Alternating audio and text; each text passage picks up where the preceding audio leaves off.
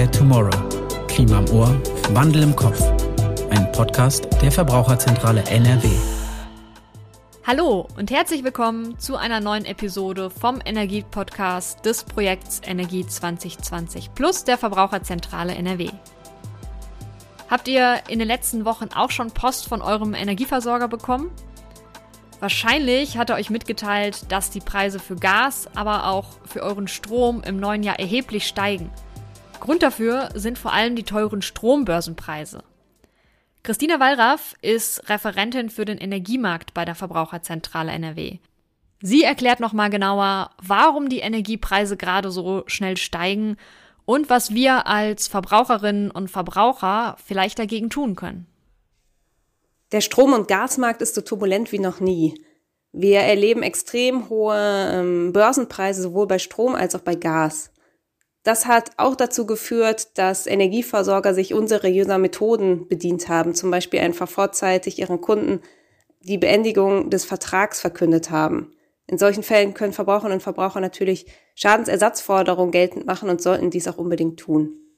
Zudem sehen wir auch die Politik gefordert, einzugreifen, denn Neukunden müssen im Moment Preise bei Strom von um die 40 Cent pro Kilowattstunde bezahlen und das ähm, wird wirklich für einen Großteil der Menschen schwierig, das zu bewerkstelligen. Energiesparen ist also als ein Mosaikbaustein von vielen zu betrachten, um sich ein bisschen gegen die hohen Energiekosten zu schützen. Wer von vorzeitigen Kündigungen oder Belieferungsstopps betroffen ist, findet nützliche Hinweise und diverse Musterbriefe zum Schadensersatz auf unserer Seite unter www.verbraucherzentrale.nrw slash Belieferungseinstellung. Hier gibt's jetzt noch weitere Tipps, wie ihr zu Hause vielleicht noch ein bisschen mehr Energie einsparen könnt.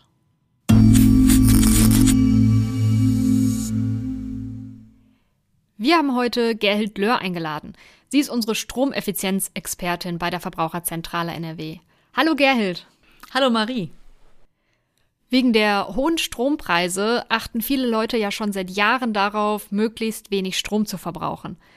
Wie kann ich denn zu Hause herausfinden, ob ich noch weiteres Einsparpotenzial habe? Ja, du könntest zum Beispiel in den Stromspiegel gucken. Das ist eine Übersicht, die ist aufgesplittet nach der Haushaltsgröße, also wie viele Personen wohnen in deinem Haushalt. Und es ist wichtig vorher zu wissen, wie machst du dein Wasser warm? Hast du einen Durchlauferhitzer im Bad oder ein Untertischgerät in der Küche, musst du davon ausgehen, dein Wasser wird mit Strom warm gemacht und dann verbrauchst du natürlich viel mehr als der Haushalt, wo das warme Wasser über die Heizungsanlage läuft. Und dann guckst du in diesem Stromspiegel, also in einer großen Tabelle, wo dein Verbrauch liegt. Du guckst dir deine letzte Rechnung an, guckst, wie hoch ist dein Verbrauch und dann kannst du gucken, in welcher Kategorie liegt dein Verbrauch. Das ist aufgegliedert, diese Tabelle, in sieben Spalten. Hast du wenig Verbrauch, bist du in der Kategorie A. Hast du einen sehr hohen Verbrauch, dann ist die höchste Klasse die Kategorie G. Und dann kannst du gucken, ob du noch ein Stromsparpotenzial hast. Sprich, kannst du noch Strom einsparen, um in einer guten A- oder B-Klasse zu landen. Wenn mir der Stromspiegel jetzt sagt, dass ich noch Potenzial zum Sparen habe, dann gibt's ja diverse Möglichkeiten, wie ich auf meinen Stromverbrauch achten kann. Welches Gerät ist denn zu Hause so ein richtiger Stromfresser, also so der Klassiker, der den Stromverbrauch nach oben treibt? Wenn ich immer Leute frage, was glauben Sie denn, welches Gerät bei Ihnen am meisten Strom verbraucht, dann sagen sie das Licht. Nee, das ist auf keinen Fall der Fall. Klar kann man hier auch, indem du überall LEDs äh, einschraubst, Strom sparen. Aber ein richtig großer Stromfresser könnte das warme Wasser sein. Wenn du es eben über Durchlauferhitzer im Bad oder in der Küche hat man dann ein Untertischgerät erwärmen musst. Dann geht es wirklich darum, warmes Wasser zu sparen. Wie kann man das machen? Am besten stellst du den Durchlauferhitzer auf die Temperatur ein, die du höchstens beim Duschen brauchst. Also vermeide es, kaltes Wasser dazu zu mischen, sondern gucke, das ist ungefähr 40 Grad. Wärmer brauchen wir das nicht, das ist dann meistens für unsere Haut zu heiß. Das heißt, stelle dein Durchlauferhitzer auf 40 Grad. Hast du ein ältes Gerät, wo du nur die Stufen 1, 2 oder 3 hast, dann gucke, ob es zwischen 2 und 3 eingestellt werden muss. Dann kannst du eben Strom sparen, weil je wärmer das Wasser wird, umso mehr Strom wird verbraucht. Und du kannst um Wasser einzusparen, um warmes Wasser einzusparen, dir einen Sparduschkopf zulegen.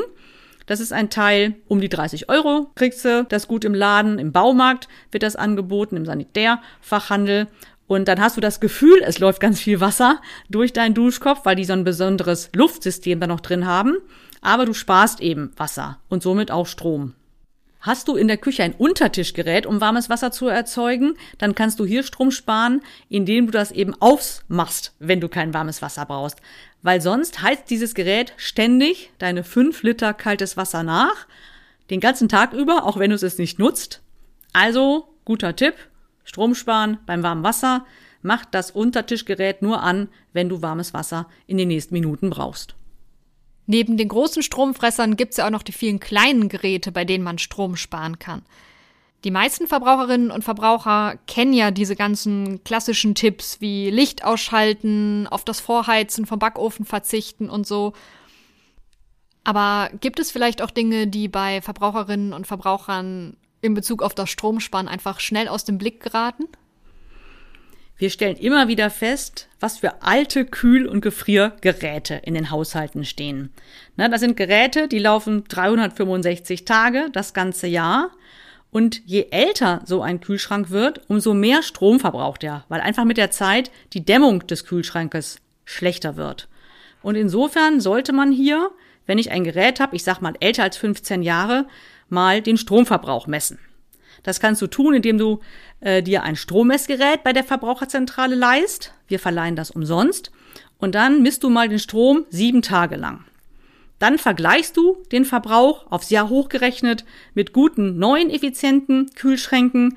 Und wenn du da wirklich feststellst, ich kann richtig viel Strom einsparen bei einem neuen Gerät, dann macht das auf jeden Fall Sinn, weil es natürlich einfach nicht sinnvoll, hier Strom zu verbrauchen, der überhaupt nicht nötig wäre. Und auch der Neukauf amortisiert sich ziemlich schnell im Vergleich zu einem alten Gerät, ähm, das einfach viel zu viel Strom verbraucht. Wenn ich mich jetzt dafür entscheide, einen neuen, effizienten Kühlschrank zu kaufen, dann kann ich ja in den Laden gehen und am Effizienzlabel ablesen, ob der Kühlschrank wirklich sparsam ist. Wie lese ich denn ein solches Effizienzlabel? Das EU-Effizienzlabel zeigt den Stromverbrauch an und gliedert den in Klassen auf. Man findet da die Effizienzklassen A bis G. Wir sagen immer A für ausgezeichneter Stromverbrauch und G ist ein grausamer Stromverbrauch, also ein viel zu hoher Stromverbrauch. Daran solltest du dich orientieren. Und ähm, je höher der Buchstabe, also umso mehr Strom wird hier verbraucht. Ähm, die meisten Kühlschränke, sag ich mal, liegen aktuell bei D oder E im Stromverbrauch.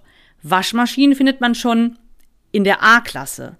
Und ähm, du musst doch mal darauf achten, dass ja erst Anfang 2021 diese Label umgestellt worden sind. Damals gab es ja fast alle Geräte in der A Dreifach Plus Klasse oder in der A Doppel Plus Klasse. Diese Pluszeichen wurden abgeschafft. Also heute ist das beste Gerät A, aber viele Geräte haben eben diese hohe Effizienzklasse noch nicht, damit einfach noch Luft nach oben für die Hersteller ist. Und aufgepasst, zum Beispiel der Wäschetrockner, der ist noch nicht umgestellt worden. Da findest du die besten Geräte in der A Dreifach Plus Klasse. Okay, das heißt, wir können also mitnehmen, dass ich mich als Verbraucherin am besten vorher informiere, welche Klasse gerade bei dem Gerät, was ich kaufen möchte, die beste ist. Danke, Gerhild, für deine Tipps und schön, dass du heute hier warst. Gerne, Marie.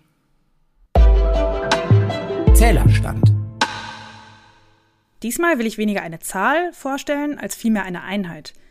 Die Kilowattstunde nämlich. Jede und jeder hat den Begriff schon mal gehört, aber so ganz konkret sich darunter etwas vorstellen, das können dann schon nicht mehr so viele. Wie gesagt, es handelt sich um eine Maßeinheit. Und zwar entspricht eine Kilowattstunde dem Energieverbrauch eines Gerätes mit 1000 Watt Leistung in einer Stunde. Soweit, so gut. Mit einer Kilowattstunde Strom könntest du durchschnittlich so um die 133 Scheiben Brot toasten, etwa eine Stunde Haare föhnen oder aber etwa 50 Stunden lang aktiv am Laptop arbeiten. Einmal Abendessen kochen für vier Personen verbraucht auch etwa eine Kilowattstunde.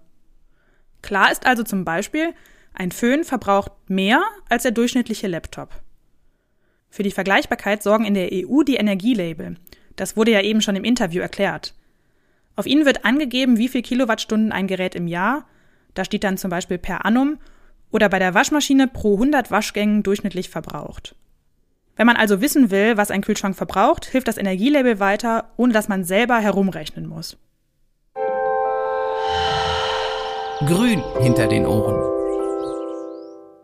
ein Gerät, bei dem man ganz viel Strom sparen kann, ist auf jeden Fall die Waschmaschine.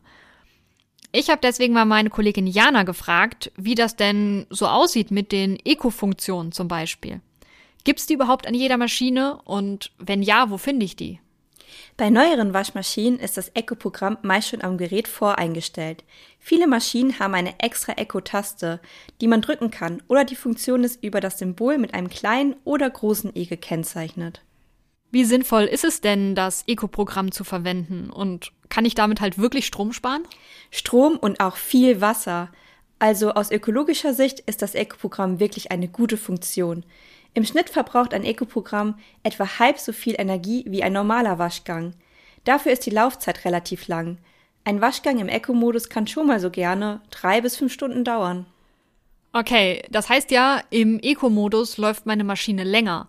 Aber wie kann sie denn Strom sparen, wenn sie doch länger im Betrieb ist? Das ist tatsächlich eine Frage, die sich super viele Verbraucherinnen und Verbraucher stellen. Und na klar, erstmal denkt man, je länger der Waschvorgang dauert, desto mehr Energie muss auch aufgewendet werden.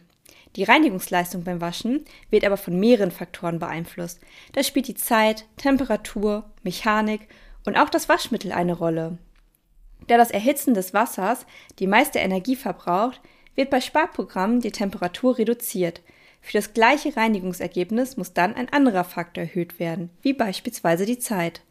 Und keine Sorge, auch hartnäckige Flecken gehen im Eco-Modus genauso gut raus, weil die Wäsche länger einweichen kann. Gut zu wissen. Das heißt, ich sollte lieber das Eco-Programm nehmen anstatt des Kurzprogramms, oder? Ja, leider sind Kurzprogramme energetisch gesehen eher problematisch. Auch wenn es sparsam klingt, die Wasch- oder Spülmaschine nur kurz laufen zu lassen, im Endeffekt passiert genau das Gegenteil. Denn bei Kurzprogramm muss Wasser innerhalb kürzester Zeit erhitzt werden und das verbraucht super viel Energie. Natürlich kannst du trotzdem gelegentlich deine Kochwäsche auf 60 Grad waschen. Da spricht nichts gegen. Unter die Lupe genommen. Wir haben in den letzten Minuten viel darüber gehört, wie wir als Privatperson zu Hause Strom sparen können. Gesamtgesellschaftlich betrachtet wird unser Stromverbrauch in den kommenden Jahren aber trotzdem drastisch steigen. Aus Klimaschutzgründen setzen wir nämlich immer mehr auf die Energieversorgung durch Strom. Der Ausbau von Wärmepumpen wird massiv gefördert, ganz zu schweigen von der Elektromobilität. Wir haben Udo Sieverding, Leiter des Bereichs Energie bei der Verbraucherzentrale NRW, gefragt, wie dieser steigende Bedarf in Zukunft klimaschonend gedeckt werden kann. Ja, wir werden zukünftig mehr Strom verbrauchen und die Zukunft, das muss man klar sagen, ist erneuerbar. Wir werden viel Sonnenenergie in Deutschland produzieren. Wir werden Windkraft an Land und auf See stark ausbauen müssen. Wir setzen aber auch auf den europäischen äh, Kontext, auf den europäischen Energiebinnenmarkt. Wir werden Strom auch weiterhin importieren und auch exportieren. Das ist immer nach Flexibilität, Angebot und Nachfrage wenn der Wind in der Nordsee weht und in Spanien die Sonne scheint oder auch in Deutschland. Das ist völlig in Ordnung. Wir importieren ja heute auch Öl, Gas und Kohle. Deswegen ist das gut. Darüber hinaus kommen aber natürlich auch die Themen Energie sparen, auch wenn der Stromverbrauch steigt, Energie sparen und Energie in Zeiten verschieben, Energieverbrauch in Zeiten verschieben, wo denn auch die Erneuerbaren da sind. Das sind die Schlüssel-Eckpunkte ähm, dieser neuen Strategie. Udo hat uns auch die Frage beantwortet, ob Verbraucherinnen und Verbraucher mit weiteren Preissteigerungen rechnen müssen. Ja, die Frage, wie sich die Strompreise entwickeln, wird uns ja häufig gestellt in diesen Tagen. Wir haben im Moment Spitzenwerte. So hoch war der Strompreis noch nie. Das hängt mit äh, geopolitischen, der Gas, vor allen Dingen mit dem Gaspreis zusammen. Und der Gaspreis wird weiter hoch bleiben. Zunächst. Davon gehen wir aus.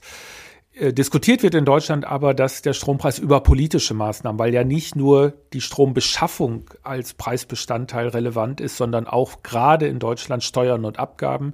Die EEG-Umlage soll gesenkt werden. Wir fordern darüber hinaus Stromsteuersenkung, möglicherweise eine Mehrwertsteuersenkung oder auch ein Klimageld, was den Haushalt dann kompensiert. Letztlich gehen wir also davon aus, dass die Stromkostenbelastung für die Haushalte im Moment Spitzenwerte hat, aber dann auch irgendwann mal äh, wieder runtergeht. Die EU hat ja vor kurzem beschlossen, Gas als ökologische Energiequelle zu klassifizieren. Die Verbraucherzentrale NRW sieht das kritisch. Ja, die, die Diskussion um die EU-Taxonomie, also Kernkraft, Atomenergie und auch fossiles Gas, jetzt grün zu labeln, damit Fördermöglichkeiten zu eröffnen, ist aus der deutschen Sicht natürlich schwer verständlich. Ähm, das ist letztlich eine internationale Sache, die vor allen Dingen auch für den Finanzmarkt relevant ist. Und da muss man auch schauen, dass Investoren sich da nicht zu früh freuen, ähm, weil klar ist, ähm, Atomenergie ist sehr teuer, der Neubau und auch fossiles Gas ist endlich, das wollen wir, werden wir in den 40er Jahren irgendwann nicht mehr sehen, auch wenn es eine wichtige Brücke ist. Und deswegen muss auch klar sein, wir werden Gas brauchen, gerade auch im Kohleausstieg. Aber ich bin auch fest überzeugt, der, der Siegeszug der Erneuerbaren ist nicht aufzuhalten, auch nicht über diese äh, komische Taxonomie. Auf dem Energiemarkt und in der Energiepolitik ist im Moment also einiges los. Klar ist, unser Strombedarf steigt. Deshalb muss der Ausbau der erneuerbaren Energien massiv vorangetrieben werden. Wer jetzt noch weitere Tipps zum Stromsparen haben möchte, kann sich durch unsere Links in den Show Notes klicken. Ihr könnt uns auch auf unserem Instagram-Profil My Home is Our Future besuchen. Wir freuen uns, wenn ihr beim nächsten Mal wieder reinhört und uns eine positive Bewertung gebt. Ciao! In the Air Tomorrow. Ein Podcast der Verbraucherzentrale NRW.